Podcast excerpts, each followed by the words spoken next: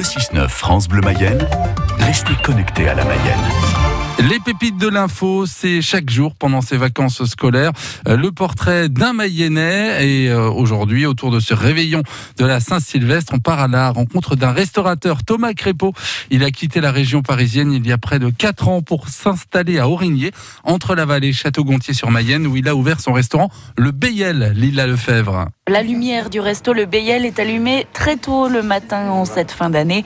Les fêtes, c'est le coup de chaud pour Thomas Crépeau. Le mois de décembre, c'est un mois crescendo où on monte, on monte, on monte, on monte. L'activité augmente petit à petit. Donc moi, j'ai préparé, je fais des plats emportés, donc j'ai préparé tous mes menus. Les gens prennent les commandes, prennent les commandes. Et souvent, j'arrive à à peu près 50, 60 repas, grosso modo. Euh, après, on, y va, quoi. On arrête de dormir pendant deux jours et euh, les nuits sont très courtes.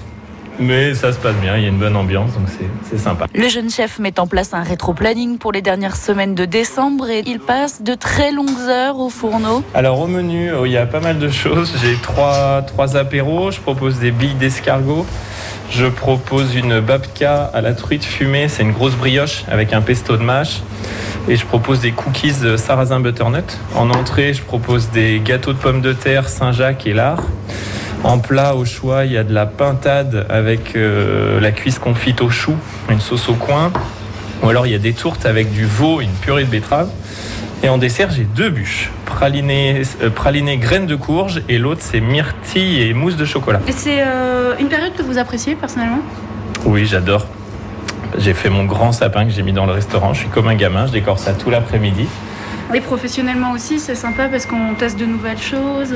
Oui, c'est ça exactement. On permet de travailler des produits un peu plus, euh, haut de gamme que je travaille pas forcément le reste de l'année.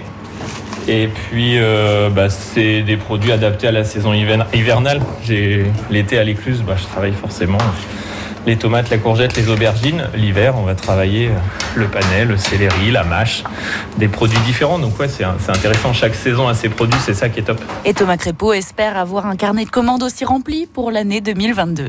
Les portraits de Noël de France Bleu Mayenne sont à réécouter en podcast sur francebleu.fr et sur l'appli France Bleu.